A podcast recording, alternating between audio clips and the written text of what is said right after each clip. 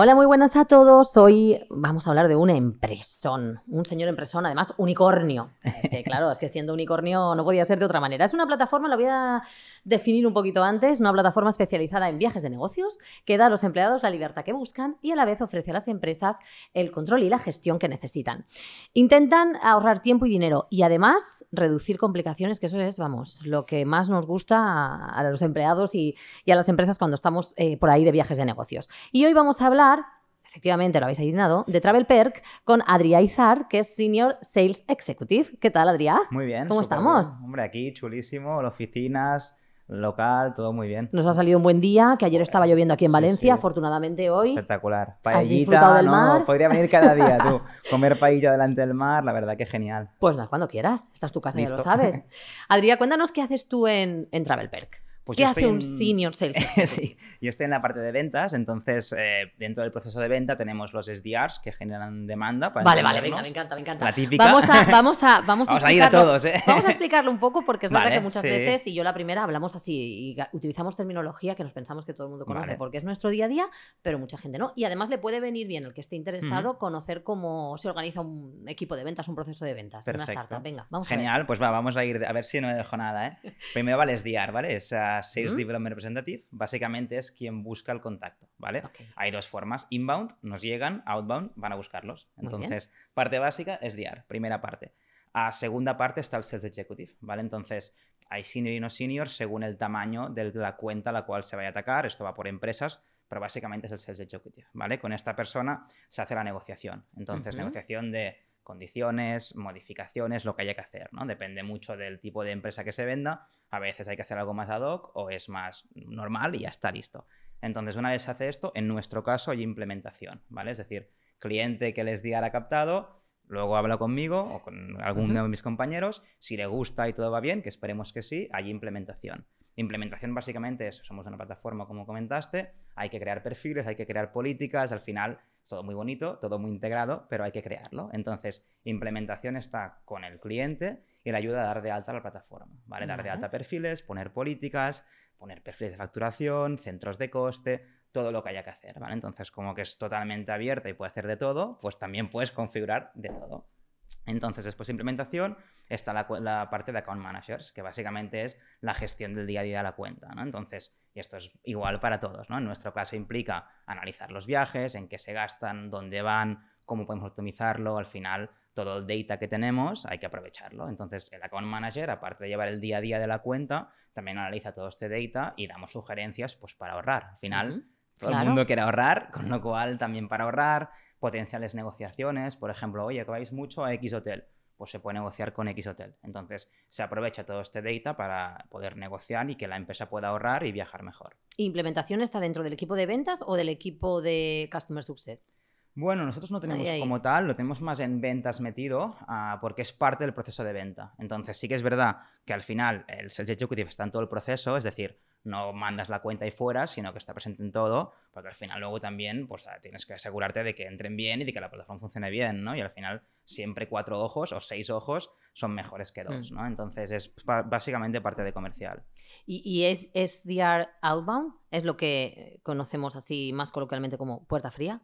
Sí, lo que sería puerta fría antes, hoy en día es email frío, ¿no? O llamada fría, pero sí, sería el concepto de, de puerta frías. Al final es, no hay un interés o hay que generarlo, busco X empresa, en nuestro caso, quien lleva los viajes, en vuestro caso, quien lleva HR, que es un poco más fácil seguramente que el nuestro, porque tema viajes hay, bueno, de todo, de hay HR, hay compras indirectas, hay travel managers, hay CFOs, entonces es un poco complicado ver la Encontrar persona. El... Sí, son más de uno normalmente, que es lo más complicado también, entender decision maker, pero quién influencia, entonces sí que es verdad que esta parte es un poco más complicada, pero sí, un SDR outbound básicamente es puerta fría de toda la vida, lo que no vamos a picar puertas, que podríamos ir, ahí no estaría mal, yo creo, porque al final seguro que iremos mejor, sería en persona que siempre va mejor, pero ahora mismo es email frío o, llamada fría, para entendernos. ¿Y, el SDR de inbound? Eh, hace como la criba de la gente interesada antes de pasarla a una, a una account executive, ¿no? Correcto, o sea, básicamente el esfuerzo de marketing y de página web y de todos para que te lleguen leads, leads de inbound, ¿vale? O sea, gente que expresa un interés, A veces puede ser, entro a la web y pongo mi email, te tocó, ya, ya entraste en la red. Entonces, quien expresa un interés, el SDR de inbound, lo que hace es calificarlo y luego pasarlo al equipo de Sales Executive que toca, ¿no? Por país y por tamaño.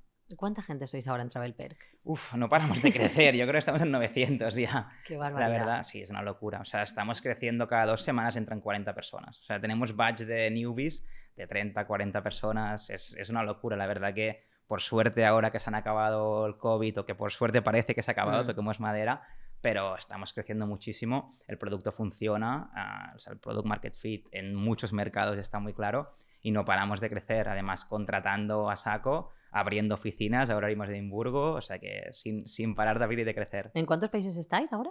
A ver, en, a nivel de oficinas tenemos Alemania, tenemos en, en Inglaterra, tenemos en Estados Unidos y en España como tal.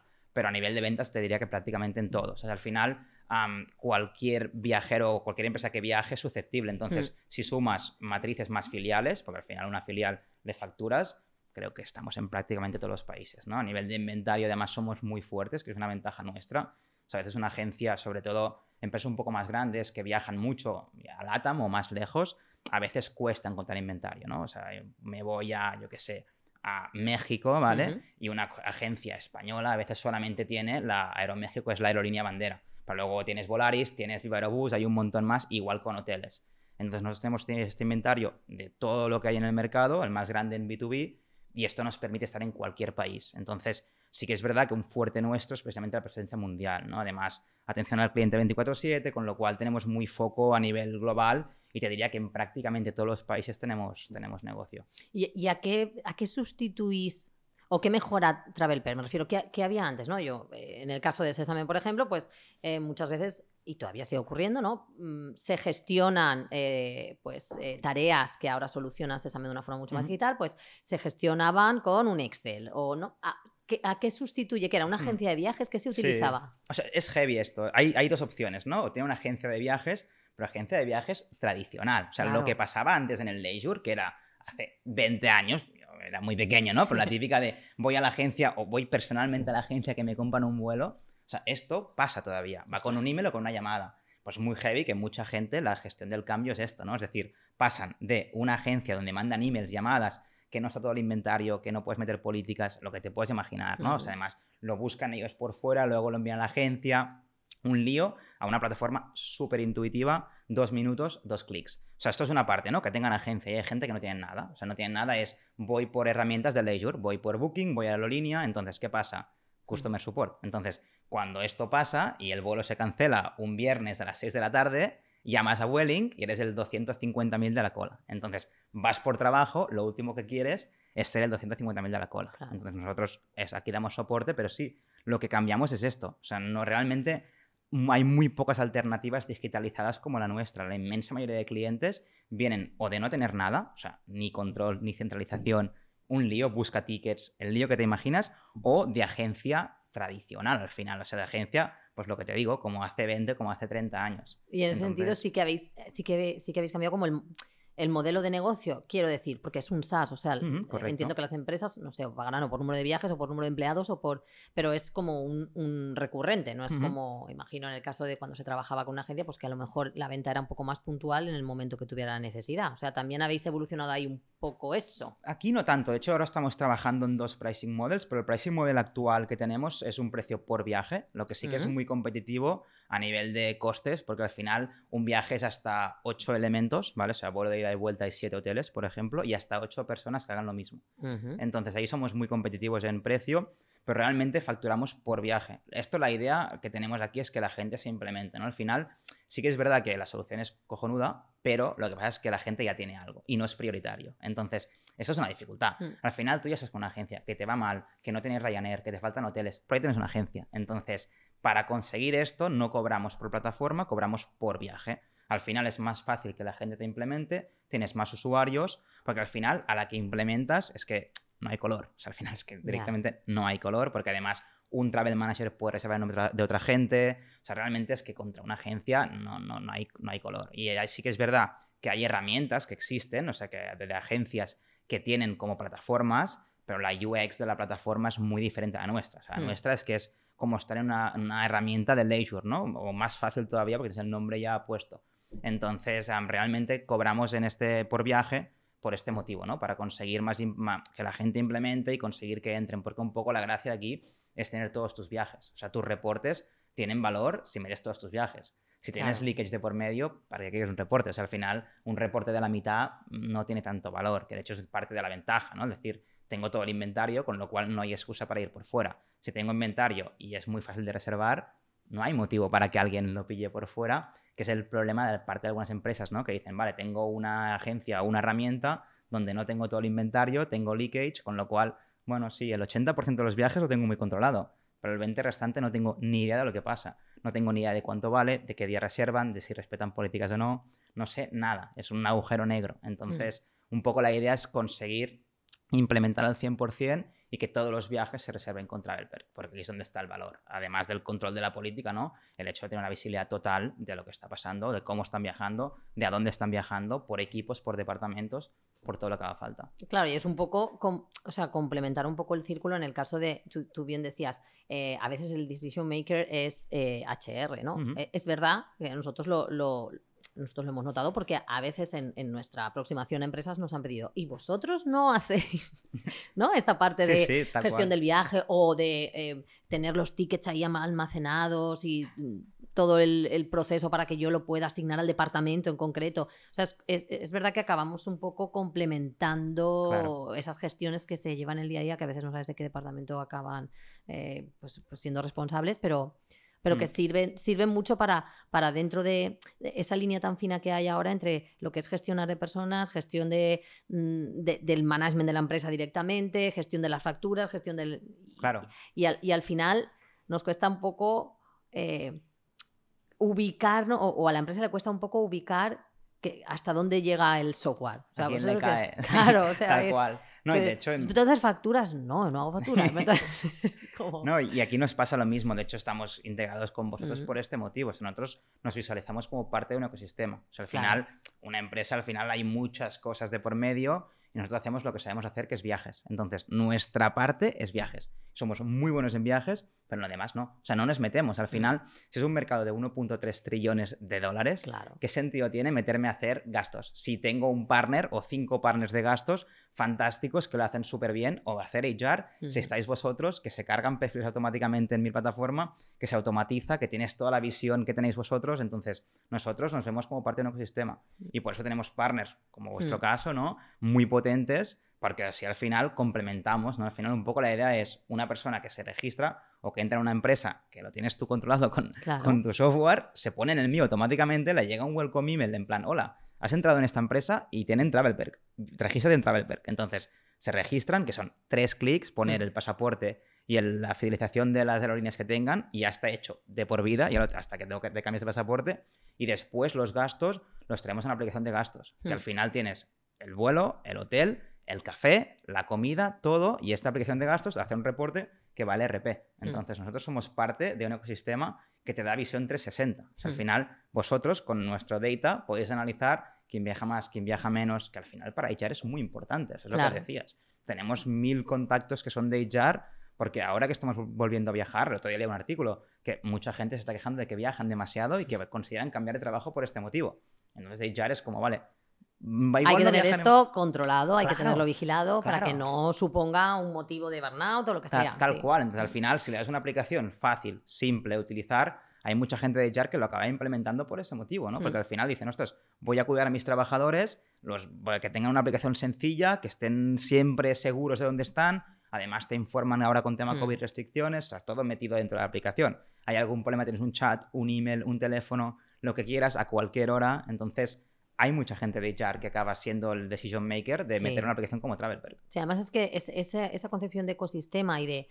Porque muchas veces las, startups a veces tienen tendencia a yo me lo hago todo, yo hago todo, ¿no? Y ahora soy esto también, y ahora me construyo esta herramienta, y ahora soy esto, y voy cogiendo, o, voy, o, pienso que voy cogiendo mercado de, de, otro, de otros, ¿no? Claro. Que es un poco nuestra filosofía y vamos, lo contamos a los cuatro vientos siempre es, eh, pues tenemos un montón de partners y, colaborar juntos en, crear la mejor experiencia, porque yo no voy a saber hacer todo perfectamente bien.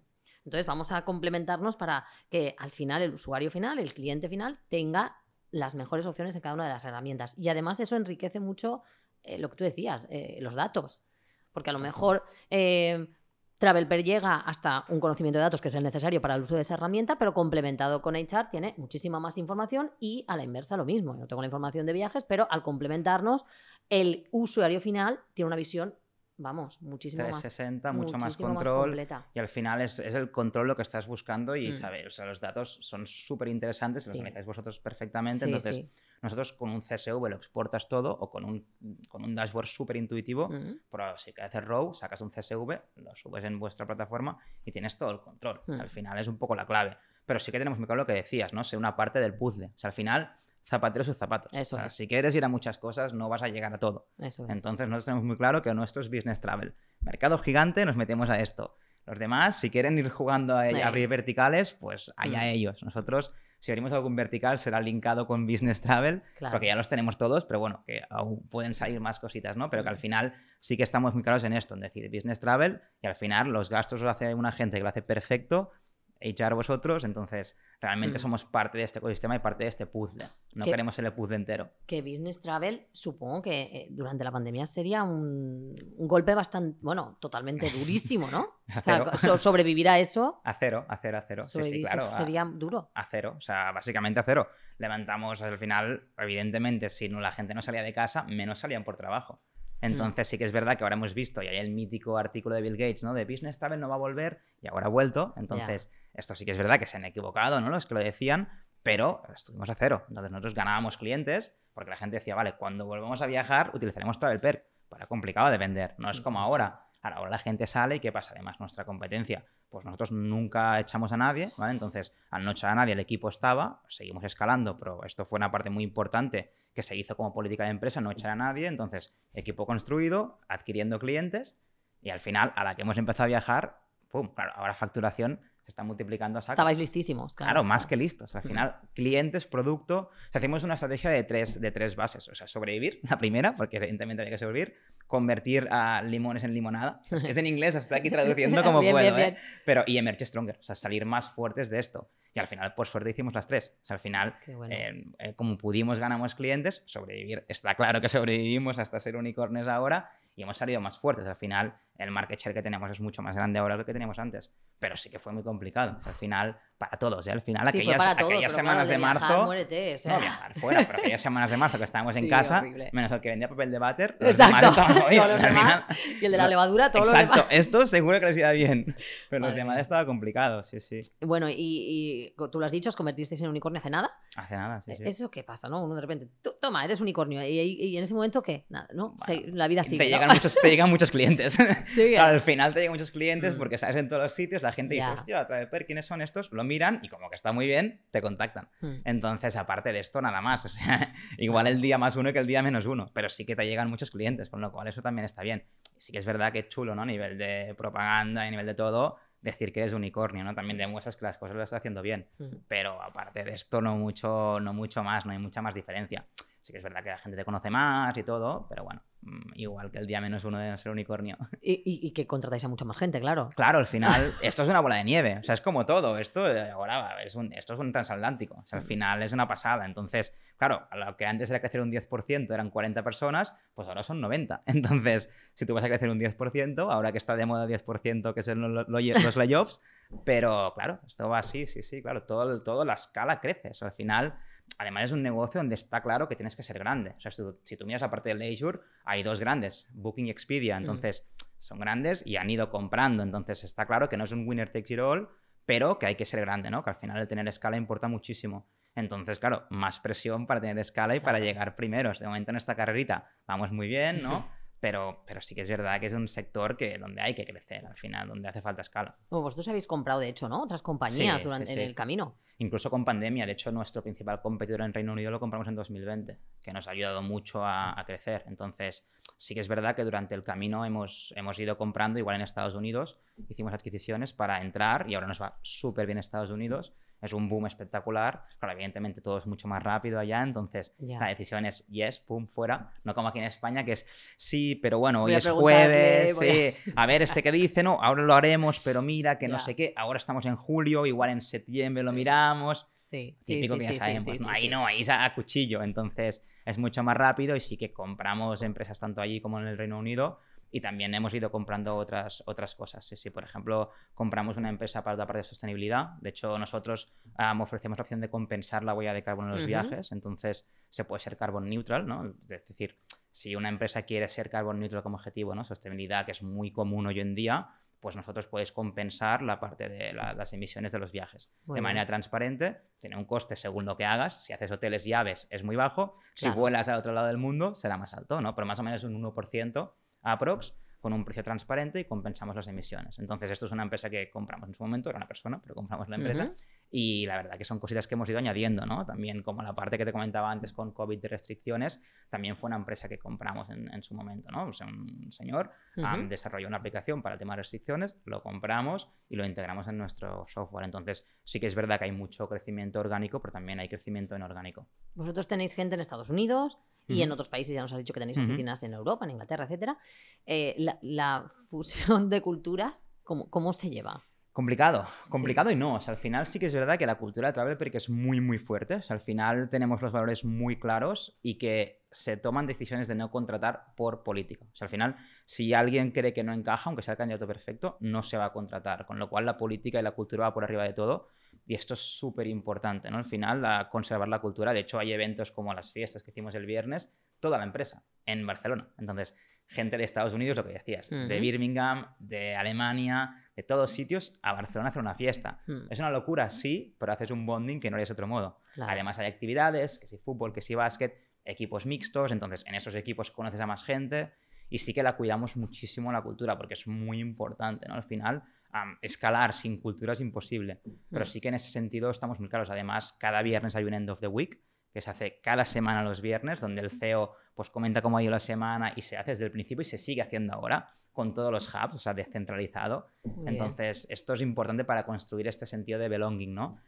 y sí que se, bueno, se cuida mucho la cultura es lo que te digo, sea, un candidato puede ser ideal, pero si no encaja culturalmente, no se contrata. Me gusta lo del end of the, of, the week. Es que a mí siempre, lo podéis copiar si queréis. Claro, es que me, me, encanta. Me encanta cuando me contáis cosas de esas porque digo, oye, qué buena idea, voy a ver Mira, aquí fuera que tenéis, lo podéis copiar aquí, sería ¿Qué es el formato del juego? Coge el CEO, os conecta, bueno, conecta todo el... claro, antes era Barcelona. ¿Pero, que son los managers o todo el mundo? No, no, toda la empresa toda la empresa. con cervezas, con, con, vino, con palomitas, sí, sí. Se hace a las 4 y, a ver, se hablan de diferentes temas, pues...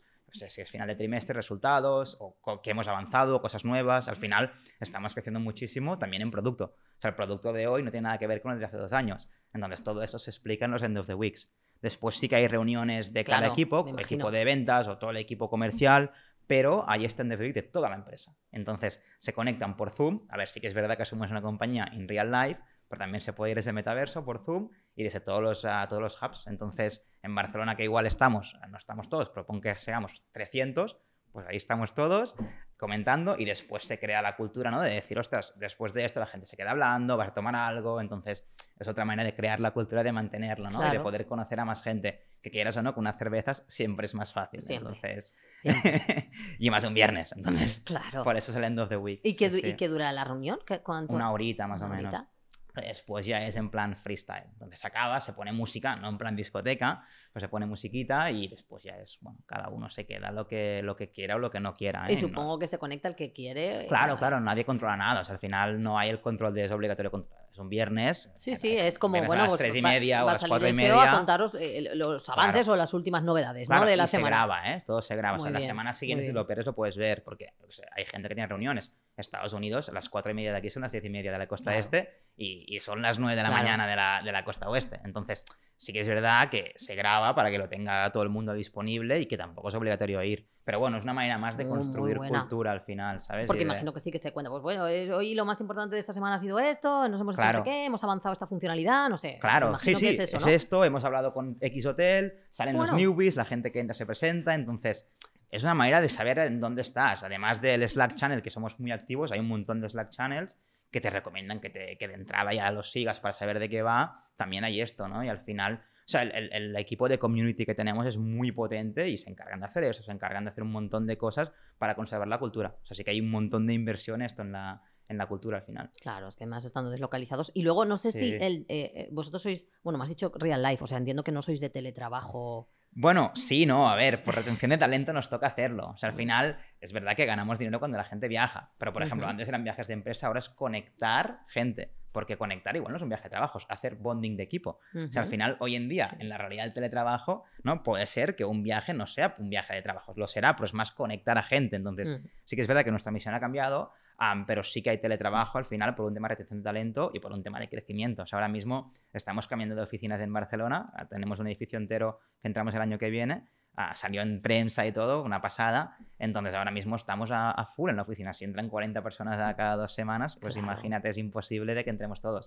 Entonces pero sí que cuadrando. Pero sí que sois, eh, evidentemente, con esa flexibilidad, pero como que la cultura sí que es de, de, de estar bueno, a ver, en las fiestas sí, obviamente, ¿no? Está claro. Y sí que es verdad que hay cosas que se disfrutan más en, real life, ¿no? En persona. Mm. Pero no es tan la cultura de estar o de, obligatoriedad. Por ejemplo, sí que es verdad que hay teletrabajo, pero tampoco hay un enforcement muy duro de ir a la oficina, ¿no? Entonces, igual con la oficina nueva va a cambiar, pero también hay un tema de talento. O sea, al final no es fácil retención de talento cuando muchas posiciones son full remote. Entonces hay que buscar el balance y hay gente de todo. Hay gente que valora estar en la oficina, compañeros, y hay gente que valora estar en casa, trabajar en pijama, levantarse mm. cinco minutos antes. Bueno, al final esto cada uno es muy, es muy particular. Mm. En lo que me decías antes también, que, comentábamos que, que, que sois súper internacionales, o sea, los perfiles, ¿no? Que como los de Barcelona, ah, ostras, tú eres de Barcelona porque no es lo normal, ¿no? Hay gente de muchos países. se habla en inglés, en la empresa es todo en inglés y somos dos, entre comillas, dos raros, ¿no? Que sea que yo, coño, hay dos millones de personas que viven aquí, sí, soy uno de estos dos millones, ¿sabes? Entonces tampoco es tan raro. Pero sí que es verdad que es totalmente internacional, o sea, la mentalidad es totalmente internacional, todo está en inglés. De hecho, me pasaba, y lo estás viendo, mm. me salen muchas palabras en inglés y me pasaba siempre y ahora todavía más, ¿no? Siempre se reían de mí, es que vas en inglés. Imagínate ahora, ¿sabes? Es, complicadísimo, pero sí que la, la, cultura es toda, o sea, y el idioma de empresas en inglés siempre y es totalmente internacional. Entonces, estamos en Barcelona, pero del C-Level nadie es de, ni, de España al final. O sea que es aquí que de la atracción de talento del Mediterráneo y de todo es, es, real, porque es que ya no es que el CEO sea de aquí y dice, no, no, aquí nos quedamos. No, no, es que el CEO no es de aquí tampoco, pero bueno, lo sienten como casa al final estamos a gusto como empresa y la verdad que es también, cuando eres de aquí es un orgullo, ¿no? Al final ver gente, tanta gente de fuera a saber dónde. que quieren venir, que están encantados, que les encanta el ecosistema, al final es un, es un orgullo, un poco como Valencia, ¿no? Que lo sí, sí, sí, sí, a nosotros nos pasa, es muy guay. Pasada. Cuando veo ahí y se nos presenta gente, no, pues yo vengo de Uruguay, yo vengo de no sé dónde, yo digo, ostras, qué fuerte, y habéis venido aquí. Es esto, un poco el síndrome del impostor, ¿no? Tal cual, tal cual. Sí, sí, porque tal, porque es esa, y yo, espera, a ver. no, no, o sea, es un poco esto, que, pero sí que es verdad que es totalmente internacional la empresa, esto todo en inglés y al final eh, total, total, totalmente internacional. En la oficina escuchas inglés. Carlos lo comentaba que vino la semana pasada. Sí. Escuchas inglés en la oficina, no escuchas español ni catalán, mucho menos. Qué bien, qué bien. Em, tú además vienes, o sea, eh, me gustaría saber cuánto de cambio has notado, porque tú personalmente vienes de trabajar eh, no en startup. Correcto, sí, vienes de trabajar en otra, en otra empresa y de hecho antes has trabajado en, consultora. Sí, sí, sí. ¿Qué, ¿Qué, de, sobre todo en el, en, el, en el ámbito HR o people o talento, cultura de, de la empresa, ¿notas diferencias? entre una startup, ya no Travel no, sino un poco ese modelo. Sí, startup con tradicional sí. O sea, al final sí que es verdad que dentro de tradicionales hay muchas que han adaptado mucho su cultura. O sea, al final para mí es entender, eh, o sea, people-centric o no people-centric. Entonces, si pones la gente en el centro, hay mucha empresa tradicional que ya lo ha hecho y que la cultura son, son modernas.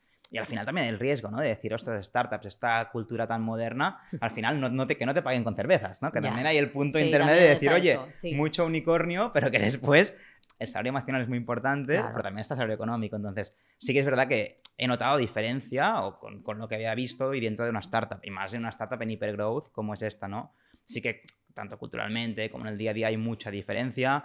Aquí, por ejemplo, hay eh, pues parte del bien owner, ¿no? Al final te consideren realmente un owner, hay una libertad brutal que en otros sitios no vas a tener. Pues también es lo que te digo, empresas tradicionales que se pueden adaptar, donde venía yo vi un equipo joven, por ejemplo, donde al final el, el, el feeling era parecido, ¿no? Sí, es verdad que el hecho de ser más internacional o que startup se da más a hablar todo en inglés y es un poco diferente, y hay mucha más gente joven, ¿no? Al final, en una empresa tradicional tienes un mix de todo, pero bueno, tampoco al final es más una actitud de la juventud que otra cosa. Al final lo comentábamos antes, ¿no? De, la gente que tenéis aquí también. Pero que al final la juventud es más el dinamismo que otra cosa. Entonces el dinamismo no tiene edades. Pero sí que es verdad que hay bastantes diferencias. Eh, mm. pero no tanto diré entre startup y tradicional, que también las hay, pues sobre todo entre tradicional, que no ha hecho este cambio, este switch cultural, que a veces el mercado laboral te obliga a hacerlo, porque al Mm. final a veces no es queriendo, es que si la gente quiere fruta, pues dale fruta. O sea, al final es solamente eso. Si la gente quiere trabajar de manera flexible, dáselo porque Sí. estarán más contentos. Y está claro que al final es una rueda, están más contentos, te van a rendir más. Entonces, sí que culturalmente hay, hay diferencias al final, quieres o no, sí, sí. No, y además que ya no es que, que la empresa decida hacer algo, es que actualmente, o sea, el, el- el- afortunadamente, ¿eh? el talento, la gente te está pidiendo eso. O sea, la gente ya, Claro. ya no es voy a esta empresa a trabajar mis ocho horas, no sé cuántos años, y no, no, no, ahora estamos hablando de otras prioridades y, y- y otras, y otras perspectivas respecto a lo que a lo que se espera de cuando uno entra en un trabajo, que no Tal tiene nada cual. que ver con Sí, men- sí. mentalidades que lo que tú dices, que pues, no, no es porque sean tradicionales, no, es que no hayas dado ese, Es el ese switch, pasito. Sí, es el switch. Y especialmente aquí en España todavía que, por desgracia, hay mucho paro y mucho talento. Pero fuera de aquí, que no hay ni paro y el talento hay, pero no hay paro, es una locura. O sea, entonces Sí. ahí sí que es espectacular el, el cambio que hay. Pero sí que es lo que tú dices, o sea, 100%. O sea, al final es el mismo mercado el que te trae a hacer esto. Quieras o no Mm. quieras, te trae a hacer esto. Y está bien, ¿eh? A ver, como todo, yo creo que tiene sus límites. Al final, pasarte de startup y tampoco es, el, tampoco es lo ideal, ¿no? Al final, es como, es como lo que hablábamos antes de Mm. ganar dinero o no ganar dinero. O sea, Mm. ahora que hoy en día, ah, no, es que nos hacen ganar dinero. Bueno, sí, ¿y una empresa para qué está? Claro, Al final, si no está para ganar dinero, no será una empresa, se puede ser una ONG, sí. pero está para ganar dinero, ¿no? Entonces, sí que esto, esto te empuja al mercado al final y, y en- y en- a nivel de recursos humanos, pues acaba siendo lo mismo. Eso estábamos comentando un poco antes, es que comentábamos el, el- esta un poco idea burbuja, no sé cómo llamarlo, que, que- que es verdad que se ha, se ha creado en torno a eh, pues quemar dinero y no pasa nada, y además así, quemar dinero Sí, sí. Y, y- y medir la- esa quemada de dinero en plan, bueno, pero estoy creciendo en ventas ya, pero no estás ganando ni un duro con, con tus transacciones. O sea, hablábamos de, no de las nuestras, evidentemente, sino de, sino de a veces modelos de negocio que, te- que- que- que han surgido a- al Sí. calor también de pues mucha inversión y mucha alegría en encontrar nuevos modelos de negocio, etcétera, etcétera, que claro, a- ahora eh, pues, pues han- se han construido a veces empresas y a veces startups que es como, "Pf, ahora monetiza eso de verdad. Tal cual, mucho Entonces, dinero barato y mm. después pasa lo que pasa cuando se acaba la música y se está acabando Y la música acabando. ahora. Entonces, Se está la, acabando. la canción está al final. Exacto. Y sí, sí, tal cual. Es así, es así. Y, y también es en cierta manera sano de que pase, es lo que comentábamos, pero que al final aquello de crece, crece, crece y cada vez que creces más, más pasta palmas, mm, tampoco tiene mucho sentido. O sea, No. al final, eh, seguramente racionalizarlo también irá bien. O sea, abrocharos un poco los cinturones Mm. también pondrá un poco de, de lógica en todo. O sea, aquello de imprimir dinero, el tipo de interés a cero y seguimos imprimiendo, bueno. Pues igual la inflación ya está aquí para pagaros una colleja. Entonces. Ya está aquí, ya está aquí. No, por eso, por eso digo. La, la colleja la sentimos todos. O sea que. Que, eh, por cierto, hablando de. de- me, ha, me ha venido a la cabeza la pregunta porque he pensado, todo está muy caro, estoy- eh, eh, estaba reservando para las vacaciones y es una absoluta locura, me ha venido a la cabeza los viajes y tú eres una persona que has viajado muchísimo. Sí, sí, sí. Eh, De hecho, por eso eh, eh, tenía, tenía encaje o tenía sentido un poco este, tu entrada en Travel Perk en, en su momento. ¿Por qué has Correcto. viajado tanto? ¿Qué ha sido? Por trabajos, al final, eh, donde estaba antes, llevaba todo, llevando toda América. Entonces viví en Miami, de hecho, tres años Ostras. por trabajo. Sí, sí, desde ahí pues viajaba mucho. Al final, pre-COVID, ¿no? Donde todavía era más en persona. Un sector más tradicional, que también es mucho más en persona. O sea, al final, en empresa de pintura, no puedes vender pintura por Zoom. O sea, al final, No, ahí no. es, Ahí imposi- no. es imposible. Entonces, una demo de Traveler por Zoom la haces, de Sésame por Zoom la haces, pero de pintura no. Entonces, sí, viajé un montón y nada, base esto un poco esa excusa también para luego ir a Travel Perk. Pues el sector me gustaba, o sea, al final viajar me encanta, viajar por trabajo me gusta, a pesar de que tiene lo que tiene y hay que ser consciente de lo que es. Pero me gusta y sí, estuve viajando un, un montón pues, eh, durante más de cinco años, sí, sí. Además, así también eres como el cliente tipo y Claro. sabes, ¿no? Y sabes Claro, muy bien cuáles son los pains y, y cómo los puedes el resolver. estar en otro lado, soy, el, el que estuvo en el otro lado de la película. Entonces, sí, totalmente. Los pains los tengo muy, muy claros. Igual con tema políticas, al final es como todo. Cuando lo haces, ves la lógica detrás, Mm. ¿no? Entonces, sí que es verdad que ayuda mucho el hecho de haber viajado tanto, porque entiendes la lógica detrás, de cómo va todo, de los problemas que hay, lo que dices, ¿no? Los pain points es verdad, yo entiendo los del viajero, los de finanzas más o menos, puedo entender, los de administración también, pues los del viajero, ¿no? Pero entonces sí que es verdad que te da una visión global y que después es un asset para todo el mundo. O sea, cuando hablas con un cliente, pues aquí podemos crear políticas y, por ejemplo, nuestras políticas de empresa que se pueden crear en Travel Perk, ¿vale? Son mucho más detalladas que lo que tienes hoy en día. Hmm. Desde presupuesto dinámico que te va a variar según la mediana de precio, plazo de reserva, excepciones por ruta, tipo de cabina. Entonces, esto, si has viajado, cuando una empresa lo está construyendo, puedes ayudar a construir y aportas un valor en esto.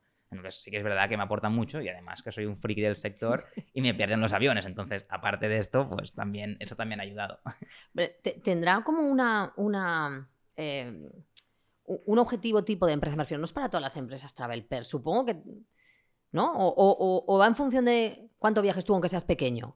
Es más que viajes, realmente. O sea, al final, em, sí es verdad que en el punto inicial era más startups, por un motivo obvio, ¿no? Al final, o startups o tecnológicas, ¿no? Al final mm. es mucho más fácil que sean technology driven, pues que es tan simple de utilizar que al final, mmm, esta excusa es siempre, empresa tradicional, ¿no? Es que esta, este perfil no va, a no va a reservar su viaje. Bueno, primero que un travel manager lo puede reservar. Mm. No es que no hay. Bueno, pues que este perfil que te dice que tiene que hacerlo todo por email, cuando se va el fin de semana a Menorca, se mete en la web de Vueling y compra su vuelo, mete su email cada vez, su DNI, su fecha de nacimiento. En Travel no. O sea, en Travel metes tu nombre y ya está. Y si entras con el tuyo, está tú metido. Buscas el vuelo, tres clics, comprado. Igual con un hotel, igual con todo. Entonces, realmente sí que es verdad que en un punto inicial estábamos mucho más metidos en, lo que es un mundo más tecnológico, ¿no? Porque al final es quien busca digitalizar, pues esto era en 2015. Pero hoy en día todo el mundo busca digitalizar y quien no está muerto. O sea, al final, quien no digitalice está perdido y va súper tarde. Entonces, como que es una parte de digitalización, de más control, de empoderar al trabajador también, porque al final le dejas de elegir al trabajador. O sea, la idea aquí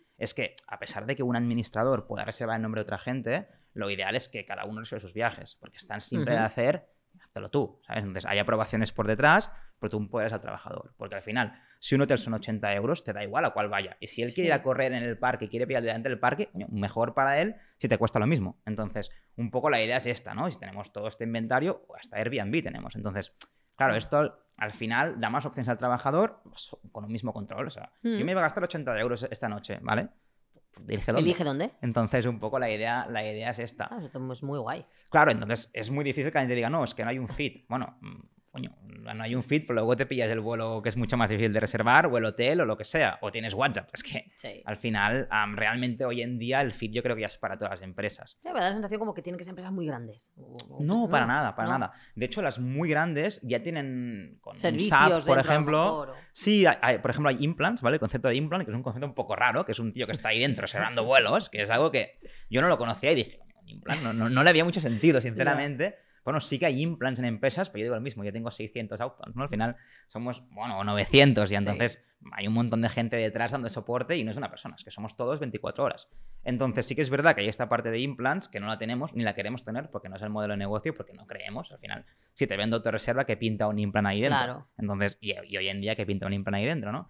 Em, sí que hay esta parte, pero bueno, por lo demás, en general, no. Es que hay fit para todo el mundo. Sí que hay esto que decía, ¿no? Una empresa muy, muy grande igual tiene ya un SAP, por ejemplo, por decir un nombre, que tiene su plataforma de viajes, que no es intuitiva, que no tiene inventario, pero que el coste de cambio es tan alto y no es prioritario que les da igual y palman dinero. Entonces, es el único caso en el cual igual el fit no es, tan, no es tan obvio en el sentido de que hay más trabajo por detrás, hay que convencerlos, ¿no? Y es un poco mucho más lento el proceso de venta pero por lo demás no hay un mínimo realmente a nivel de, a nivel de empresa, porque cualquiera que viaje, a ver, si haces un viaje, por ejemplo, la facturación centralizada, si viajas una vez al mes, pues es que es una factura mensual, ¿para que la quieres? Al final es una factura. Pero sí que si tienes 10 viajes al mes, por ejemplo, ya te interesa, porque hmm. metes tus políticas, tienes una sola factura, además estamos integrados, como te decía, con aplicaciones de gastos, con vosotros, entonces... bueno, realmente aplica para cualquier tipo de empresa. Bueno, ya para acabar, eh, mm, te voy a preguntar. Un, un problema que hayas superado, pero que digas, ostras, esto fue complicado, muy duro, puede ser de lo que sea relacionado con Travel claro, vale. de la em, un reto que sí que hayáis conseguido superar muy bien. Y, jolín, esto fue una cosa muy complicada, pero lo hicimos muy, muy guay. Y luego uno que tengas por delante que digas, pues a veremos lo que pasa con esto, porque la verdad es que esto es eh, pues un, desafío importante que tiene por delante ahora la empresa, por ejemplo. Vale, el problema COVID, al final es que está que al final es el problema más grande que ha tenido la industria, entonces sí que lo hemos podido superar y, bien, al final contentos de haberlo podido superar. el reto, igual te diría, ya, trayéndolo un poco más a España, que al final estamos hablando aquí en, español y todo, el tema de Renfe. al final Renfe en la plataforma nos ha costado, ahora lo tenemos metido, pero Renfe ya te imaginas cómo es a nivel de digitalización. Entonces, ha sido un tema difícil, pero lo tenemos. y el reto, pues, el objetivo a futuro es ser market leaders. ¿no? Al final, tenemos un producto para liderar el mercado de España y cualquier mercado. Entonces, el reto es este. El reto es que más empresas se sumen a digitalizarse. O sea, que abandonen la mentalidad de los años 80 y que se vengan a, viajar al siglo XXI.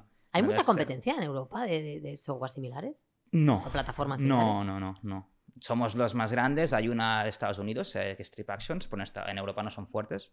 Entonces, realmente no. O sea, realmente el principal rival que tenemos es la mentalidad de la gente, ¿no? Al final es decir, oye, escúchame, porque esto que tú haces, ¿no? De decir, oye, esto de mandar emails, esto que hacías antes para tus viajes de ocio, que ya no haces ahora, ¿por qué lo haces en viajes de negocio? Entonces, la principal reto es que nos escuchen. A partir de aquí sí que hay plataformas y hay mucha gente trabajando en ellas. O sea, al final hablé cinco días y toda la competencia están prometiendo que lanzará una aplicación súper fácil de utilizar. Y es como, bueno, ya la tienes, pero vas a lanzar otro.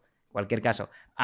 pero sí, pero aparte de esto, realmente como tal, a ver, pueden haber, pero no, no con nuestra escala ni con nuestra presencia. Bueno, pues que siga creciendo esa escala y vuestra presencia en todos los mercados y nosotros que lo veamos de muy cerquita. Exacto, que, nos, que, podamos conectar a mucha gente, mucha gente integrada entre, entre Sesame y Travel Perk, seguro. Muchas gracias, Adrià, por venir a, visitarnos y por estar este ratito aquí compartiendo con nosotros. Un placer. Un abrazo. Muchas gracias.